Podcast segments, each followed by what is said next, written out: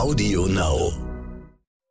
Die Stunde Null, der Wirtschaftspodcast von Kapital und NTV zu den wichtigsten Themen der Woche. 2011 gab es ja die Reaktorkatastrophe in Fukushima, hervorgerufen durch diesen Riesentsunami. Zehn Jahre später haben wir dann ganz andere Bilder im Kopf. Das Ahrtal beispielsweise, gerade bei uns.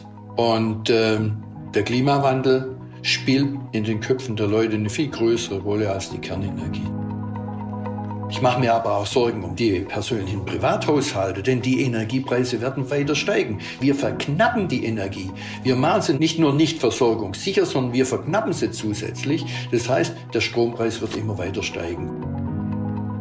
Ich bin eindeutig dafür, umzustellen auf erneuerbare Energien. Aber wir brauchen einen realistischen Weg dorthin. Wir brauchen einen Weg, bei dem die deutsche Industrie nicht leidet, sondern eher gefördert wird.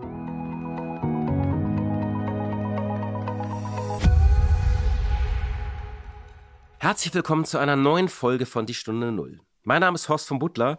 Schön, dass Sie wieder zuhören. Ich muss mich am Anfang ein bisschen für meine Stimme entschuldigen. Mich plagt leider seit einigen Tagen eine ziemlich heftige Erkältung. Und äh, das ist die erste seit März 2020, wie vielleicht aufmerksame Hörer und treue Fans äh, jetzt äh, mitbekommen, weil ich mache ja diesen Podcast seit März 2020 und ich war noch nie erkältet. Ähm, ist ein ganz neues Gefühl. Keine Sorge, ich habe mich testen lassen. Äh, und Corona ist ja äh, bisher zumindest nach bisherigen Studien nicht über Streaming via Spotify, Apple oder AudioNow übertragbar. Und ich habe ein Glück Verstärkung heute, und zwar den bewährten Kollegen Nils Kreimeier, der heute als rasender Reporter aus Polen zu uns zugeschaltet ist. Guten Morgen, Nils. Ja, guten Morgen, Horst. Hallo. Ja, es ist ordentlich kalt. Ich bin an der polnischen Ostgrenze. Ähm, äh, so wahnsinnig rasend bin ich auch noch nicht. Äh, der Tag hat ja gerade erst angefangen. Bevor wir aber zu dir, zu Belarus und dem Flüchtlingsdrama kommen, kurz zum heutigen Thema. Ich habe mit Jürgen Hambrecht gesprochen. Er ist einer der großen und bekannten Manager des Landes, langjähriger Chef von BSF, bis vergangenes Jahr war er auch Aufsichtsratschef und ich habe mit ihm über ein Thema gesprochen, das die Gemüter bewegt, zumal in Deutschland, und zwar die Kernenergie. Die Frage ist ja, müssen wir die AKW angesichts der Klimakrise länger laufen lassen? Das ist die Kernfrage, um es mal so zu sagen. Und Herr Hambrecht hat darauf eine eindeutige Antwort. Das war die Woche. Nils, wie gesagt, du bist in Polen. Es ist so, seit Wochen hält die Flüchtlingskrise an der polnisch-belarussischen Grenze Europa in Atem. Der weißrussische Autokrat Alexander Lukaschenko lässt gezielt Flüchtlinge einfliegen und schickt sie an und über die Grenze, um Europa über Druck zu setzen. Und gestern drohte er noch dazu, die Gaspipelines zu schließen. Er fragt etwas provokant, und was ist, wenn wir das Gas abstellen? Wir beheizen schließlich Europa und sie drohen uns noch damit, die Grenze zu schließen. Nils, was hast du bisher erlebt, seitdem du da bist? Ja, also die Lage ist in, insofern relativ kompliziert an der Grenze, weil äh, die Informationen nur auf sehr intransparenten Weg eigentlich zu bekommen sind. Die polnische Regierung hat ja den äh, Grenzstreifen zu äh, Weißrussland abgesperrt in, einem, in einer dort drei Kilometer Zone. Das heißt, man kommt als Journalist dort äh, nicht hinein und auch äh, Menschenrechtsorganisationen werden nicht hineingelassen, nicht mal humanitäre Hilfe im Moment. Mm, das heißt, man ist so ein bisschen angewiesen auch auf die Informationen, die man von den Leuten bekommt, die am Rande dieses, dieses Sicherheitsstreifens äh, aktiv sind. Beispielsweise sind viele Nichtregierungsorganisationen dort im Einsatz, die versuchen sich um Flüchtlinge zu kümmern, die es aus diesem Streifen herausschaffen. Auf der anderen Seite sieht man äh, die, äh, die Propaganda äh, des, des weißrussischen äh, Autokraten Lukaschenko, kann man im Fernsehen sehen, was sozusagen auf der anderen Seite der Grenze passiert. Äh, die ganze Lage ist dadurch relativ intransparent und man versucht sich so ein bisschen entlang zu hangeln an dem, äh, was man an Informationen äh, aufschnappen kann. Ich bin äh, tatsächlich ent entlang dieses Streifens gefahren. Man kann auch immer nicht ganz vermeiden, dass man dann mal, mal reinkommt, weil die Straßen natürlich einfach nicht darauf ausgelegt sind, äh, diesen, äh, diese Zone einzuhalten. Und man wird dann, man trifft dann immer auf so Checkpoints. Das hat fast ein bisschen was von einer Kriegssituation, von sehr schwer bewaffneten äh, polnischen Soldaten oder Polizei. Die sind in der Regel sehr, sehr freundlich, weisen einen aber dann äh, freundlich, aber bestimmt zurück und bitten einen doch bitte einen anderen Weg einzu, äh, einzuschlagen. Und ich, ich habe dann immer das in mein Navigationsgerät eingegeben und bin dann teilweise komplett durch den Wald gerauscht mit dem Auto, weil irgendwie musste man ja dahin kommen oder musste ich ja dahin kommen, wo ich hin wollte. Du kennst ja Polen äh, sehr gut, du hast lange darüber berichtet, warst auch sehr oft im Land. Hast du das Land in dem Zustand schon mal erlebt? Ähm, in, in diesem Zustand tatsächlich nicht. Also wir haben ja in den letzten Jahren ähm, einige äh, Krisen, einige äh, Streitpunkte gehabt, wenn wir uns äh, mit Polen gestritten haben beispielsweise oder wenn sich die, die Regierung, sagen wir mal, gestritten hat äh, um Dinge wie die Nord Stream Pipeline und es dann auch zu etwas harscheren äh, Meinungsaustausch gekommen ist. Aber im Moment ist das Land selbst halt auch sehr polarisiert und das merkt man in diesem Konflikt sehr stark. Es gibt auf der einen Seite die äh, polnische Regierung und ihre Unterstützer, die, ähm, das muss man leider sagen, schon auch äh, versucht, äh, diesen Konflikt in ihrem Sinne auszunutzen. Es sind ja in äh, zwei Jahren äh, Wahlen und das, dieser Konflikt bietet die Möglichkeit, eben auch Stärke zu demonstrieren, indem sie Tausende von Soldaten da an der Grenze aufmarschieren lässt und relativ martialische Bilder für das Fernsehen produziert. Und auf der anderen Seite gibt es aber eine doch sehr, sehr starke Zivilgesellschaft, die nicht einverstanden ist mit dem, was da konkret an der Grenze passiert. Äh, es wird schon eingeräumt, das sagen alle, da, darin besteht Einigkeit, dass dieser Konflikt von Lukaschenko und von Weißrussland ausgeht, weil er praktisch eine erfundene, eine künstlich ähm, entwickelte Immigrationswelle produziert hat. Aber auf der anderen Seite hat, haben sich die polnischen Grenzbehörden eben offenkundig entschlossen, Menschen, die dort im Wald auftauchen, wieder direkt nach äh, Weißrussland zurückzuschicken, was nicht im Einklang mit der Genfer Konvention steht und auch nicht ähm, mit dem, worauf sich Polen in Europa verpflichtet hat.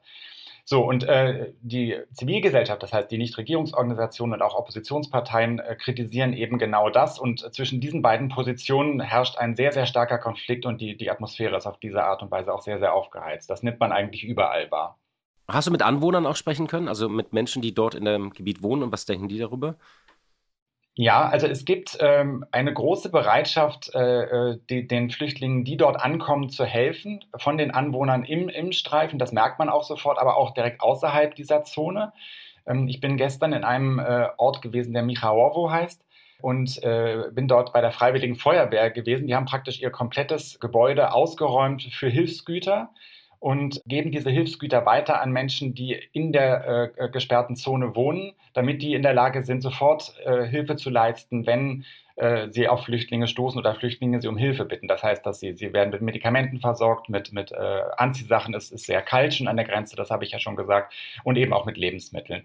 Und ähm, diese Menschen sind jetzt so ein bisschen überrollt, auch von der Situation weil sie auch sehr stark im Mittelpunkt stehen. Äh, beispielsweise dort, wo ich gewesen bin, dort tauchen natürlich auch viele internationale Journalisten auf, die wissen möchten, was passiert ist. Kommen aber auch äh, Abgeordnete der polnischen Opposition vorbei, die das auch so ein bisschen versuchen, äh, für ihre Zwecke und für ihre Interessen zu nutzen. Und äh, in der Mitte stehen auf der einen Seite diese sehr hilfsbereiten Menschen, die halt versuchen, einfach nur aus, aus dem Gedanken der Hilfsbereitschaft heraus aktiv zu werden. Und auf der anderen Seite stehen äh, eben die, diese Flüchtlinge, die dort im Wald sitzen und äh, im Moment eigentlich zwischen diesen beiden Ländern hin und her äh, geschoben werden. Können wir mal über die Rolle Russlands sprechen? Ähm, Lukaschenko hat ja Polen geworfen, wie du es gerade beschrieben hast, eine Militarisierung des Konfliktes zu betreiben, weil Polen eben dort tausende Soldaten stationiert hat, die diesen Durchbruch an den Grenzanlagen verhindern sollen. Wegen der gespannten Lage fliegen jetzt aber auch russische Langstreckenbomber, äh, äh sind dort aufgestiegen zur Grenzüberwachung. Äh, die baltischen Staaten sprechen sogar von der schlimmsten Lage seit 1990. Welche Rolle spielt genau Russland? Also ich glaube, eines ist ganz klar. Wenn äh, der russische Präsident Wladimir Putin jetzt zu Lukaschenko sagen würde, Schluss jetzt, hör auf mit, äh, äh, mit dieser Aktion, dann wäre das relativ schnell vorbei, das Ganze. Lukaschenko ist kein, kein ganz eigenständiger Politiker, er hängt sehr stark am Tropf der russischen Föderation. Aber es ist natürlich auch so, dass Putin im äh, Moment selbst kein Interesse daran hat, äh, diese Situation zu beruhigen. Im Gegenteil, er möchte eigentlich auch äh, an einer Spaltung der EU weiterarbeiten, weil er ebenso wie Lukaschenko ja unter Sanktionen des Westens leidet. Und beide Länder wollen, und das ist ihr erklärtes Ziel, sich von diesen Sanktionen befreien. Ähm, Putin hat auch, oder der Kreml hat mit seinen sehr sparsamen Gasexporten in der letzten Zeit ja gezeigt, dass er diese Gelegenheiten ausnutzen will, um in der EU für Unruhe zu sorgen. Ähm, was jetzt diese, ähm, diese scheinbaren Kriegsvorbereitungen angeht, die ja auch zu so einer Kriegsrhetorik geführt haben, da wäre ich sehr, sehr vorsichtig. Ich halte das im Moment, man kann sich immer irren, aber ich halte das im Moment noch für ein, äh, einfach eine Demonstration der Stärke und so, äh, die, die eigentlich nur dazu dient, martialische Bilder zu kreieren. Und zwar auf beiden Seiten. Also das ist auf der, äh, auf der östlichen Seite, also von Seiten Russlands und Weißrusslands sowieso.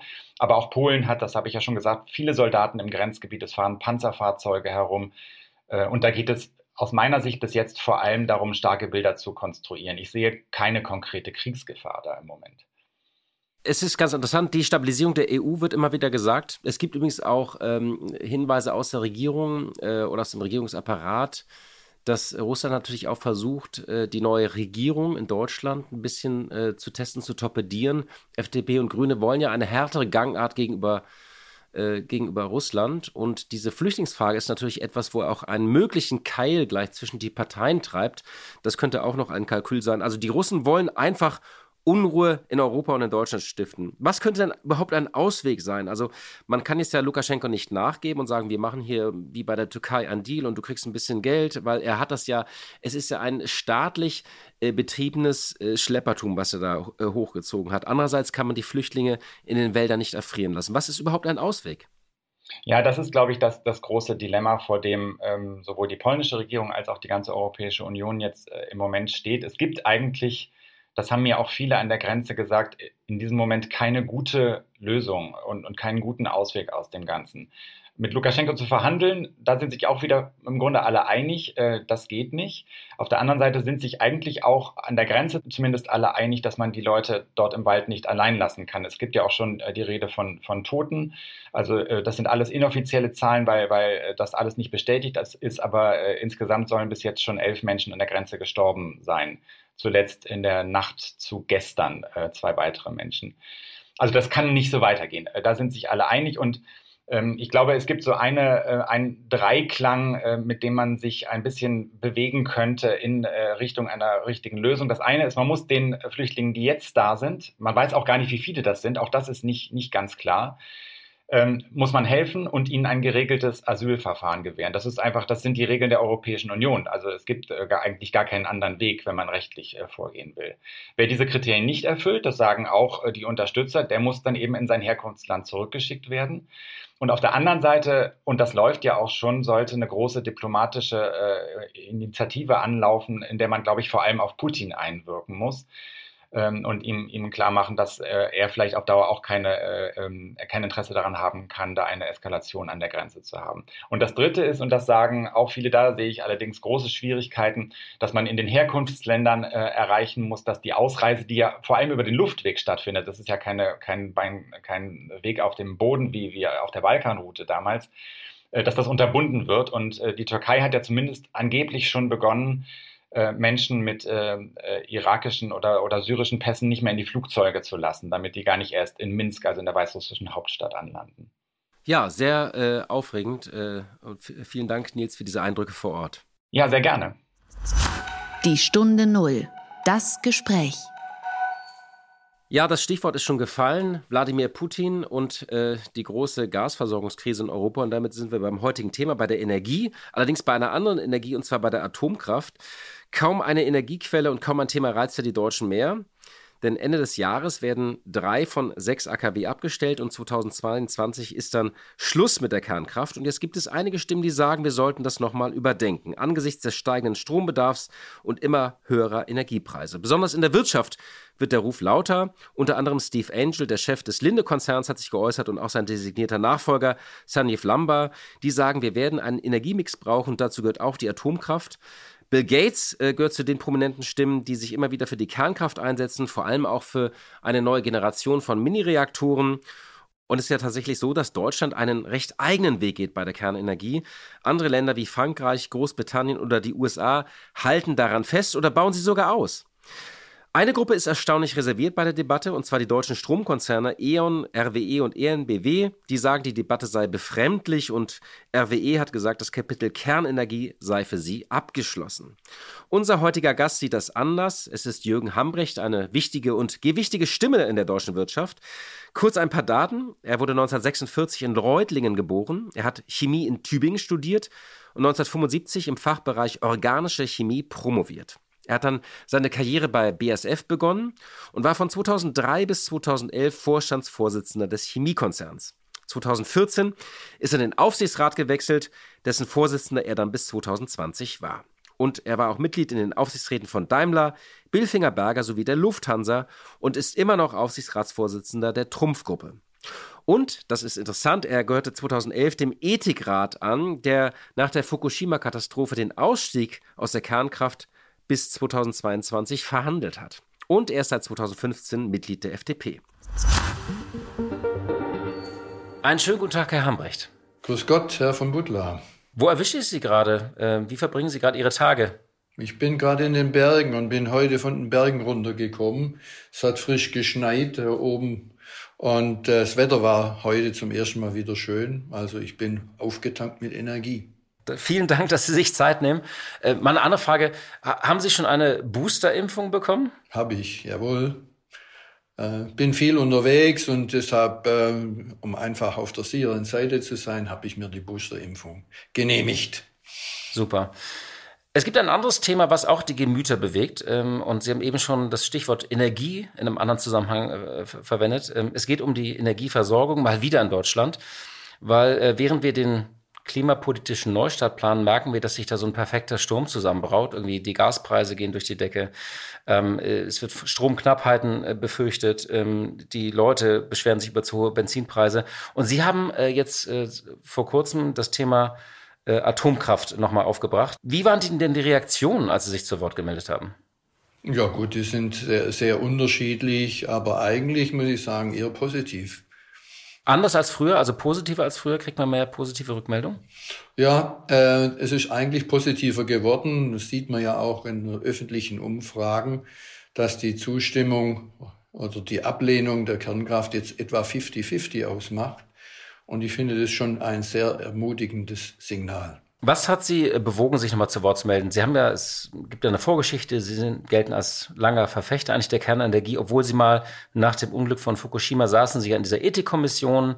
Können Sie nochmal so die, Ihren inneren Prozess beschreiben, also wie Sie über Kernkraft nachgedacht haben oder neu nachgedacht haben? Ja, ähm, das muss man, glaube ich, dann wirklich auch in den, ich sag mal, fast schon historischen Kontext stellen. 2011 gab es ja die Reaktorkatastrophe in Fukushima, hervorgerufen durch diesen riesen Tsunami. Und das hat natürlich zu einem Umdenken geführt. Äh, Politik musste handeln und hat auch schnell gehandelt, hat dafür aber eine Ethikkommission zuvor eingesetzt. Und diese Ethikkommission hat sich primär mit der Frage beschäftigt, wie man mit der Kernenergie umzugehen hat. In der Zwischenzeit, zehn Jahre später, haben wir dann ganz andere Bilder im Kopf.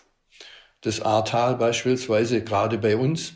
Und ähm, der Klimawandel spielt in den Köpfen der Leute eine viel größere Rolle als die Kernenergie. Zumal die Kernenergie natürlich in ihrem Risiko eher lokalisiert ist, während der Klimawandel global ist. Wir haben ja eine einzige Atmosphäre, eine Erde und eine Atmosphäre. So, und äh, vor diesem Hintergrund hat sich mein Denkprozess natürlich verändert. Damals äh, wurde, habe ich zugestimmt, einem einstimmigen Votum aus der Kernkraft auszusteigen unter drei Prämissen. Die erste Prämisse war, die Wettbewerbsfähigkeit der deutschen Industrie darf nicht geschädigt, sondern muss gefördert werden. Zweitens, Strom und Energie soll bezahlbar, versorgungssicher, also sicher verfügbar und umweltfreundlich und sozial verträglich bereitgestellt werden. Und die dritte äh, Maßnahme, die damals beschlossen wurde, ist, wir brauchen ein Projektmanagement für dieses Jahrhundertprojekt Energiewende, das eindeutig die Maßnahmen definiert und nachvollzieht, ob diese Maßnahmen denn auch greifen. Und als vierten Punkt will ich jetzt noch hinzufügen, das ist damals nicht so diskutiert worden, aber ansatzweise trotzdem äh, in dem Abschlusspapier enthalten. Wir haben damals nicht auf Europa gehört. Wir haben das singulär auf Deutschland bezogen, durchgezogen und dabei unseren europäischen Freunde vor den Kopf gestoßen.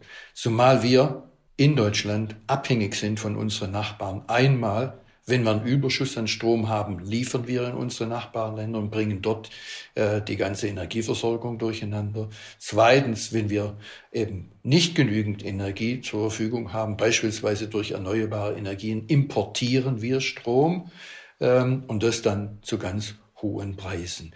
Deshalb ähm, ist bei mir der Denkprozess nach äh, den Bildern, äh, die einfach den Klimawandel als das deutlich größere Problem darstellen, so weit gereift, dass ich sage, der Beschluss damals war ein Fehler. Und weil die Prämissen, die Sie gerade genannt haben, also es soll bezahlbar sein, es soll sicher sein, es soll ähm, also für, bezahlbar nicht nur für die Industrie, sondern auch sozial bezahlbar sein für die Menschen.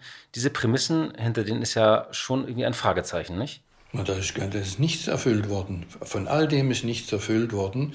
Und ich muss sagen, das macht mir die größte Sorge. Wir äh, setzen uns ständig neue Ziele, immer ambitioniertere Ziele. Und das Nachverfolgen der Umsetzung, das, äh, das, darum kümmern wir uns eigentlich nicht. Wenn Sie mal äh, drüber nachdenken, wir haben damals gesagt, wir brauchen beispielsweise für die Infrastruktur ein Netz, Ausbaubeschleunigungsgesetz. Das ist dann auch gekommen, aber in den letzten zehn Jahren, seit damals, zehn Jahre sind es her, sind dann von den 2500 Kilometer, je nachdem, welche Stromnetze Sie betrachten, noch nicht mal zehn Prozent etabliert worden, trotz der Beschleunigung äh, durch dieses Gesetz. Und das mu muss uns eigentlich alle, allen Sorgen bereiten.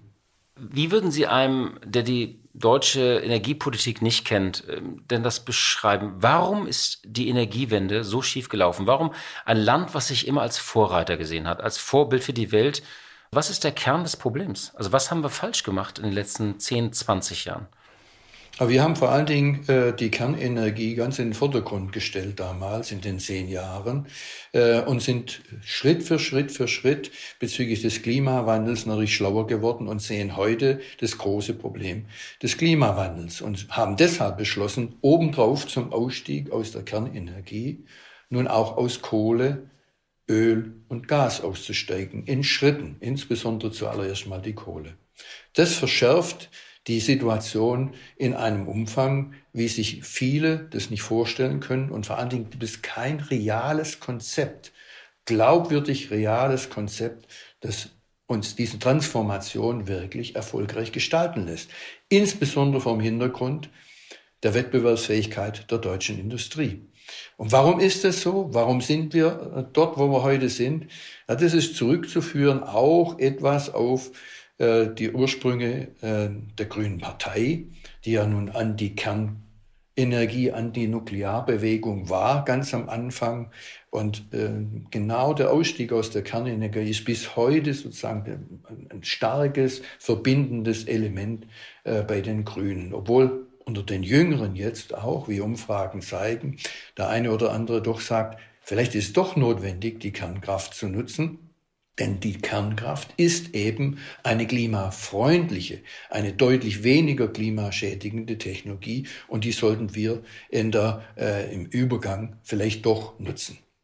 Genau, die Kernenergie hat bekanntermaßen andere Gefahren und andere ungelöste Probleme, das Endlagerung, aber wenn man das, den Klimawandel sozusagen als das größere Problem betrachtet, wäre das ein Abwägungsprozess, so verstehe ich das. Angesichts jetzt der massiv steigenden Energiepreise und auch der Versorgungssicherheit, ähm, welche Rolle könnte denn die Kernenergie überhaupt übernehmen? Also wir haben noch sechs Meiler, die am Laufen sind. Drei sollen dieses Jahr vom Netz und drei nochmal nächstes Jahr. Was wäre denn der, der konkrete Vorschlag? Na gut, äh, wir könnten natürlich diese Kernkraftwerke äh, auch weiter betreiben. Dazu ist allerdings die Rechtsgrundlage zu schaffen. Mit anderen Worten, man müsste den Paragraph 7 des Atomgesetzes modifizieren als Übergangslösung, äh, bis wir durch die erneuerbaren Energien eine sichere Energieversorgung gewährleisten können. Wie groß dieser Übergangszeitraum sein muss, müsste herausgearbeitet werden. Aber äh, diese Modifikation des Atomgesetzes wäre aus meiner Sicht wirklich angezeigt, weil sie uns Zeit schafft beim Übergang in dem Transformationsprozess. Wir könnten gleichzeitig, wenn wir die weiter betreiben, die schmutzigsten Kohlekraftwerke abstellen und dadurch, das ist vor kurzem ja auch analysiert worden, etwa 70 Millionen Tonnen CO2 einsparen. Äh, und das ist etwa 10 Prozent unseres gesamten CO2-Ausstoßes. Vor dem Hintergrund dessen, was wir uns vorgenommen haben als Zielsetzung, halte ich das für einen deutlich überlegenswerten Schritt. Sie haben gesagt, man müsste das Gesetz ändern. Dann ist halt die Frage, also ginge das politisch? Also eine neue Regierung müsste ja praktisch, wenn sie Anfang Dezember zusammentritt, sofort noch ein Eilgesetz durch den Bundestag bringen.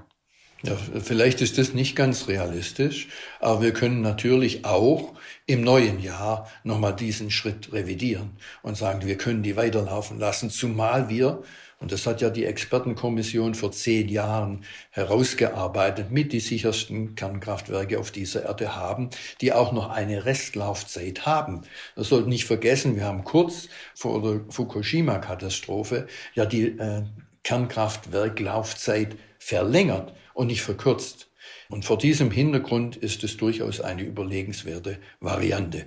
Wenn das nicht greift, dann müssen wir uns andere Übergangstechnologien überlegen. Dazu wurde ja diskutiert, etwa 40 bis 50 Gaskraftwerke dann zu bauen, weil die etwas äh, klimafreundlicher sind als die Kohlekraftwerke.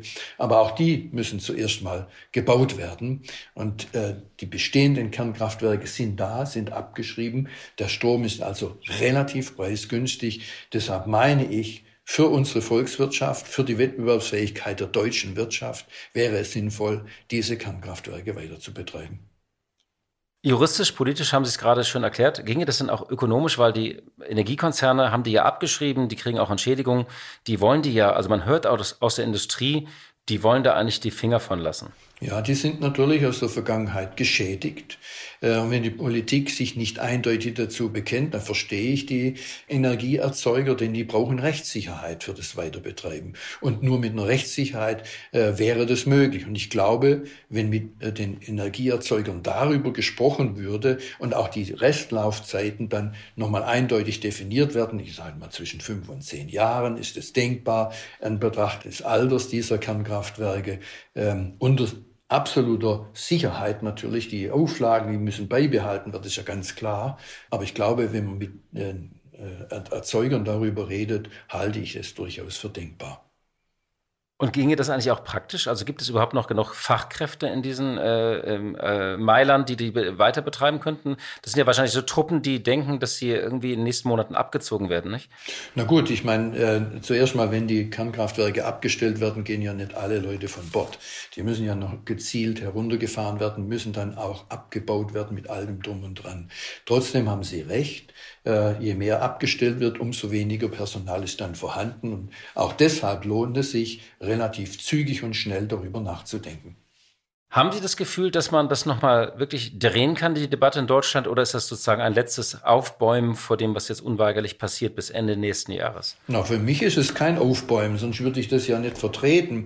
Und ich, ich mache mir wirklich Sorgen um die Wettbewerbsfähigkeit der deutschen Industrie. Ich mache mir aber auch Sorgen um die, die persönlichen Privathaushalte, denn die Energiepreise werden weiter steigen. Wir verknappen die Energie. Wir machen sie nicht versorgungssicher, wir nicht nur nicht versorgungssicher, sondern wir verknappen verknappen sie zusätzlich. Das heißt, der Strompreis wird immer weiter steigen. Und was das bedeutet, ist, Sie können den Kreislauf, den Blutkreislauf der deutschen Industrie, und das ist der Strom, äh, den wir verfügbar haben müssen. Zumal, wenn wir noch bezüglich Klimaneutralität aus den fossilen Energieträgern aussteigen, da wird die ganze Industrie durchgängig elektrifiziert. Das muss man sich mal vorstellen. Das sind vier bis fünfmal so viel Strombedarf wie heute. Wie wollen wir denn das bewerkstelligen? Dazu gibt es kein Konzept. Ich habe noch keins gesehen. Es wird schnell darüber geredet, was wir wollen, aber wie wir es erreichen wollen, darüber wird kaum geredet. Zumindest nicht glaubwürdig.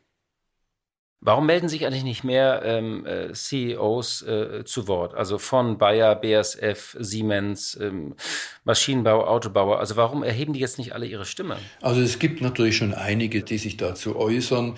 Natürlich äh, sind viele sehr vorsichtig, zumal äh, sehr schnell eines passiert, dass man in die Ecke gestellt wird und äh, sozusagen den Klimawandel negiert.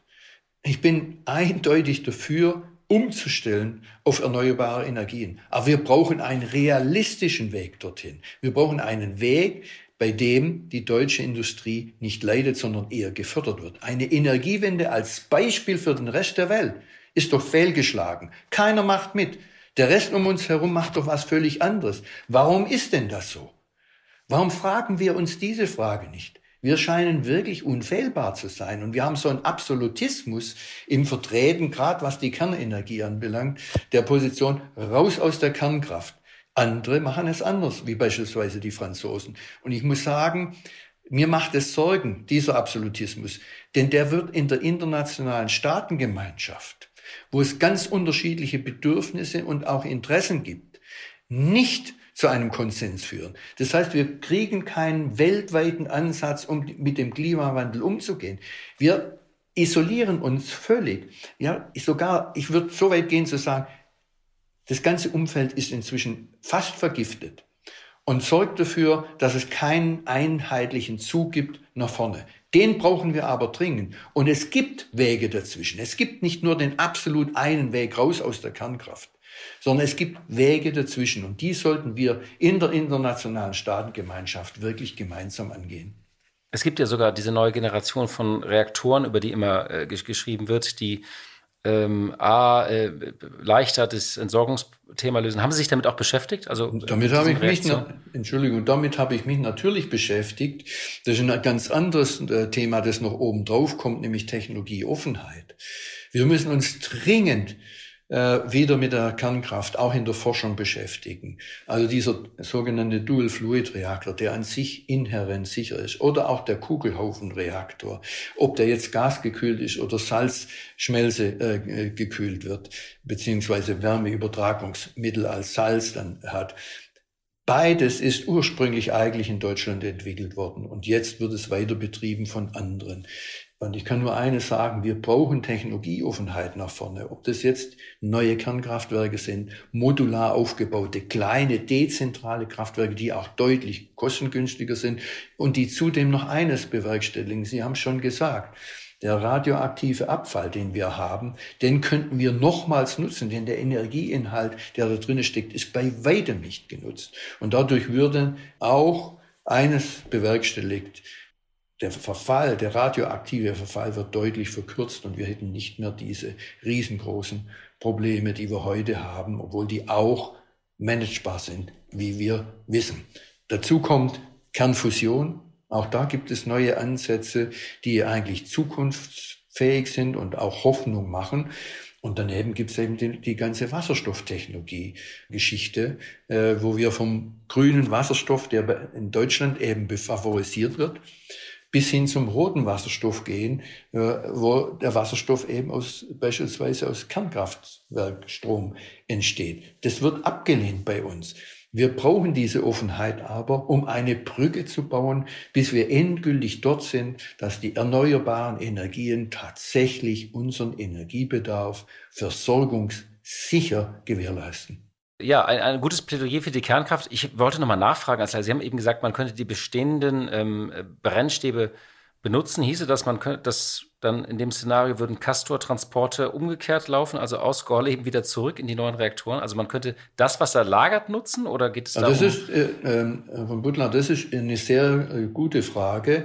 Äh, und das können Sie auch beispielsweise äh, nachlesen, dem Bericht des äh, Ethikrates von 2011. Wir haben dort mal dort deutlich empfohlen, dass der radioaktive Abfall rückholbar gelagert sein soll weil wir wissen, dass durch Mutationsforschung hier deutliche Fortschritte erzielt werden können. Da kann man die Restverfallszeiten verkürzen auf der einen Seite, man kann aber noch viel mehr, man könnte den Restenergieinhalt nutzen und das wäre natürlich etwas sehr, sehr wünschenswertes, äh, wenn wir das könnten und damit eine tolle Brücke bauen.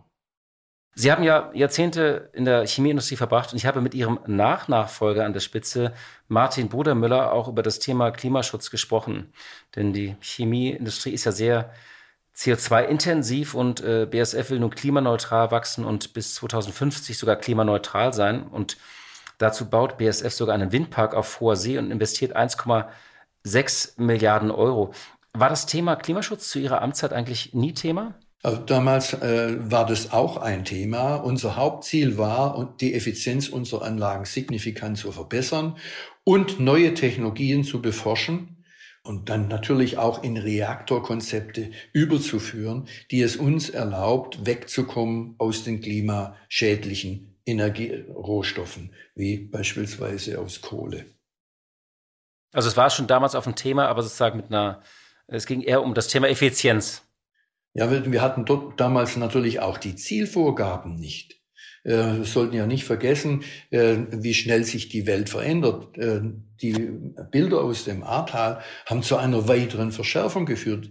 Über die ganze Wegstrecke der letzten zehn Jahre, seit 2011, seit dem Fukushima-Unfall, hat sich immer stärker in Richtung Klimaneutralität, klimaschonende Energieerzeugung verschoben. Und dabei die Kernkraft bei uns in Deutschland, nur bei uns in Deutschland ausgeschlossen, obwohl sie eine eindeutige Brückentechnologie ist. Ja, das stimmt. Das hat sich äh, verschärft. Aber hätten Sie mal gedacht, dass äh, BASF einen eigenen Windpark betreibt? Nein, äh, das habe ich damals äh, nicht gedacht, aber ich meine, über die Zeit hinweg äh, hat sich das bei uns herausgebildet, dass das eine sinnvolle Ergänzung ist. Auch deshalb, weil der Strom aus Windparks in der Nordsee relativ preisgünstig zur Verfügung steht und der Standort Ludwigshafen braucht sehr, sehr preisgünstigen Strom für die Erzeugung der Chemikalien, der Basischemikalien, die wir dort in großem Umfang herstellen. Ja, und zumal Ludwigs, ich glaube, BSF steht für ein Prozent der deutschen Emissionen umgerechnet. Also das ist ja wirklich ein großer Hebel. Die Energiewende bedeutet ja für die deutsche Wirtschaft ohnehin einen Umbau, aber auch natürlich dieser Umbau zur Klimaneutralität den jetzt viele so in Zielen bis 2050 äh, verabschieden. Wie schauen Sie darauf? Glauben Sie, das ist realistisch, dass man wirklich, also dieser Umbau zur klimaneutralen Industrie oder ist das auch sozusagen immer nur große Pläne und die in Papieren drin stehen? Also jetzt unabhängig von BSF, sondern allgemein, jeder investiert jetzt ja, jeder verabschiedet Ziele bis 2050. Wie schauen Sie darauf? Ist das realistisch? Erreichen wir das? Also ich glaube, dass es realistisch erreichbar ist. Worauf wir wirklich achten müssen, ist, dass die Wettbewerbsfähigkeit nicht geschädigt wird, denn damit dienen wir dann nicht dem äh, Klima auf der Welt, sondern wir müssen wirklich weltweit die gleichen Schritte nach vorne machen. Natürlich mit unterschiedlicher Geschwindigkeit. Dort ist sicherlich äh, Deutschland, die chemische Industrie bei uns, aber auch in der westlichen Welt äh, eher geeignet, die Innovationen herbeizuführen, als es in den anderen Ländern ist, wo noch eine Aufhol Wirtschaft ja läuft, wie beispielsweise in China oder in Indien oder denken wir mal ganz langfristig an Afrika. Es ist ja bloß auch irre zu sehen, wie zum Beispiel ein, ein Unternehmen wie Volkswagen den Schalter umgelegt hat in den letzten Jahren. Also sind Sie mit ganz allgemein gesprochen mit Blick auf die deutsche Wirtschaft eher optimistischer geworden oder eher pessimistischer, dass Deutschland diese Wettbewerbsfähigkeit auch wirklich verteidigen kann? Also ich glaube, äh, wenn ich auf die deutsche Wirtschaft schaue, dann bin ich eigentlich äh, eher optimistisch. Ah, ich bin allerdings pessimistisch, wenn ich auf die Politik schaue, mit ihrer Historie, was sie bisher äh, bereitgestellt hat an Hilfsmaßnahmen, an Unterstützung, also insbesondere was Technologieoffenheit anbelangt, was äh, das Nachvollziehen beispielsweise des Baus von Infrastruktur, Leitungen, äh, Speicher etc. anbelangt. Dort sind wir meilenweit weg von dem, was ursprünglich mal angedacht, versprochen äh, und eben nicht implementiert wurde. Sie haben es angesprochen, die Politik. Ähm, das wollte ich zum Schluss nochmal fragen. Sie sind ja auch Mitglied der FDP und viele sehen jetzt ja durchaus schon einen Aufbruch, auch sozusagen eine erstaunlich konstruktive und gute Rolle, die die FDP gerade spielt. Da war der Rede von diesem ähm, neuen Aufbruch, den zusammen mit den Grünen wieder verhandelt wurde. Wie schauen Sie darauf? Also nehmen Sie das auch so als, als Neustartchance wahr? Oder sagen Sie, nee, das sehen Sie skeptischer? Das würde ich eher mal allgemein beantworten. Ähm, aus den bisherigen Gesprächen äh, können wir ja eigentlich nur äh, etwas sagen zu den Sondierungsgesprächen.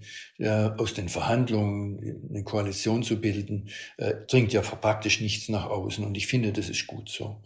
Wenn man das aber betrachtet und gerade das, was wir zuvor besprochen haben, dann kann man wirklich nur appellieren und sagen, was wir brauchen ist Vernunft, praktikable Lösungen, Brücken bauen mit Augenmaß, damit der deutsche Standort in den nächsten 20 Jahren wirklich wettbewerbsfähig bleibt.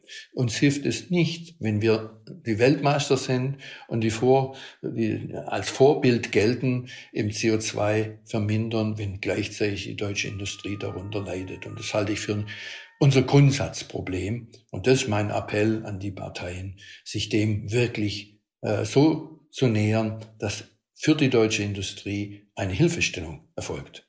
Herr Hamrecht, ganz herzlichen Dank für dieses Gespräch. Ich danke Ihnen. Gern geschehen. Blick in die Märkte. Und wir schalten heute am Freitag wieder nach Frankfurt zu meiner lieben Kollegin Katja Dofel. Sie leitet dort das Börsenstudio von NTV. Hallo, liebe Katja. Hallo, lieber Horst. Der DAX war jetzt viele Tage lang über 16.000 und alle hoffen nun auf eine Jahresendrallye und der DAX könnte dann sogar bis 17.000 steigen. Was ist denn derzeit die Lage und wie ist die Stimmung? Gibt es eine Jahresendrallye, ja oder nein? Langsam, ganz langsam tastet sich der DAX nach vorne. Die Marke von 16.000 ist erobert und sie erscheint stabil. Kurse unter 16.000 werden direkt zum Einstieg genutzt und damit geht es dann ja eh gleich wieder nach oben. In den vergangenen sechs Handelstagen hat der DAX immerhin viermal einen Rekord geschrieben. Es gibt Experten, die sagen, irgendwann bis zum Jahresende könnte der DAX sogar bei 17.000 Punkten stehen. Das klingt ambitioniert, aber ist nicht ganz unmöglich. Allerdings Allerdings, es sind starke Nerven gefragt. Das Angstbarometer der Börse, der Volatilitätsdax, der die Schwankungsbreite der Kurse misst, steigt und das, obwohl der DAX auf Rekordkurs ist. Das bedeutet, größere Rückschläge sind möglich, ebenso wie Sprünge nach oben. Auch an der Wall Street haben die Volatilitätsindizes in den letzten Wochen zugelegt. Kein Wunder. Die Inflation ist dort auf den höchsten Stand seit 30 Jahren geklettert. Das macht den Anlegern Sorgen und sie treffen Vorkehrungen. Gold und Kryptowährungen beispielsweise haben ordentliche Aufschläge verbucht diese Woche. Sie gelten als Inflationsschutz. Die rasant steigenden Corona-Zahlen machen ebenfalls nervös.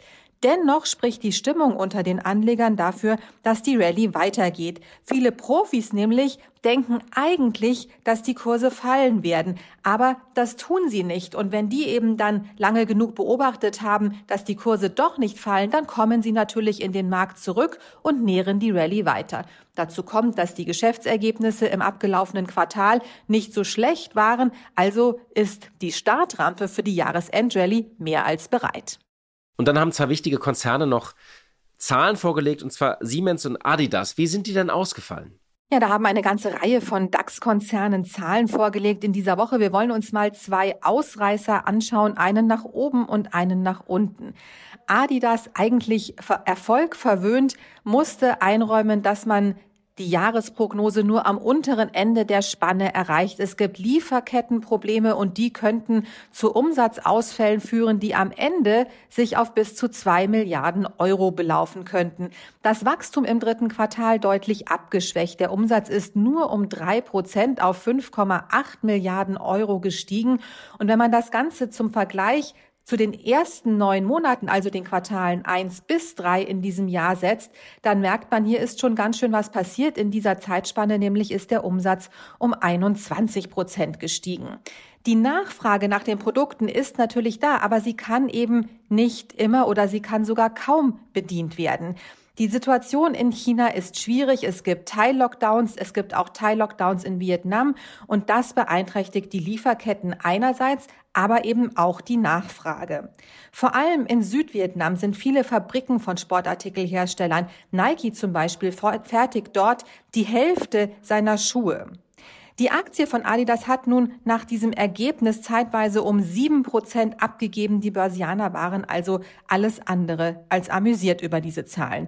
Siemens dagegen glänzt auf der ganzen Linie. Der neue Chef Roland Busch weist unermüdlich auf die Ausrichtung von Siemens hin. Siemens sei nun ein fokussiertes Technologieunternehmen. Das hat er mehrfach wiederholt. Viele Bereiche sind abgespalten. Medizingeräte beispielsweise in Siemens Healthineers, das Energiegeschäft in Siemens Energy und so weiter. Damit sollte Siemens wieder mehr Wachstumsfantasie bekommen und diese Rechnung ist voll aufgegangen. Siemens hat allein in diesem Jahr dreimal die Gewinnprognose erhöht und hat nun trotzdem die Erwartungen des Marktes geschlagen. Der Umsatz im dritten Quartal hat sich um 13 Prozent gesteigert auf 62,3 Milliarden Euro und der Gewinn ist sogar um 59 Prozent auf 6,7 Milliarden Euro gestiegen. Auch das Jahr 2022 soll gut laufen. Es gebe viel Nachfrage rund um die Themen Digitalisierung, Automatisierung und Nachhaltigkeit. Die Aktie von Siemens ist auf den höchsten Stand seit dem Jahr 2000 geklettert. Vielen Dank, liebe Katja, für deine Einschätzung. Tschüss nach Berlin und ich wünsche ein geruhsames Wochenende.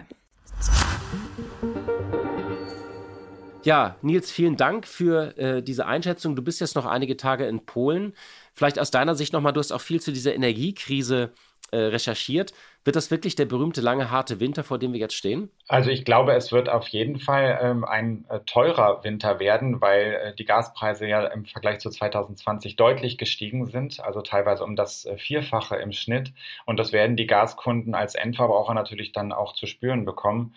Ähm, es wird tatsächlich alles ein bisschen davon abhängen, äh, wie, wie, kalt und vor allem wie lange der Winter wird. Ähm, äh, ein Grund, weshalb äh, die Nachfrage und damit auch die Preise so stark angestiegen sind, war ja, dass der letzte Winter so lange angedauert hat. Also dass er bis, bis Ende April noch, äh, es noch relativ kalt gewesen ist. Dann äh, weiterhin äh, viel Erfolg. Ähm, die Reportage, die du schreibst, wird man in den kommenden Tagen im Stern und auch auf Kapital lesen können, ähm, die eine gute Recherche und Heimreise. Und Ihnen, liebe Hörerinnen und liebe Hörer, Vielen Dank für Ihre Treue und für Ihre Zeit. Ich wünsche Ihnen ein schönes Wochenende.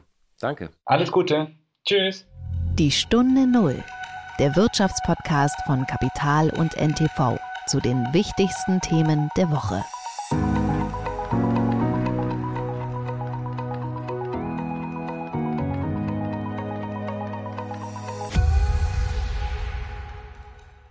Dieser Podcast ist jetzt vorbei, aber wir hätten noch einen anderen Podcast-Tipp. Worum es genau geht, erzählt euch die Host am besten selbst. Hallo, ich bin Katharina und ich bin eine Hälfte des neuen Immobilien-Podcasts Lagebericht.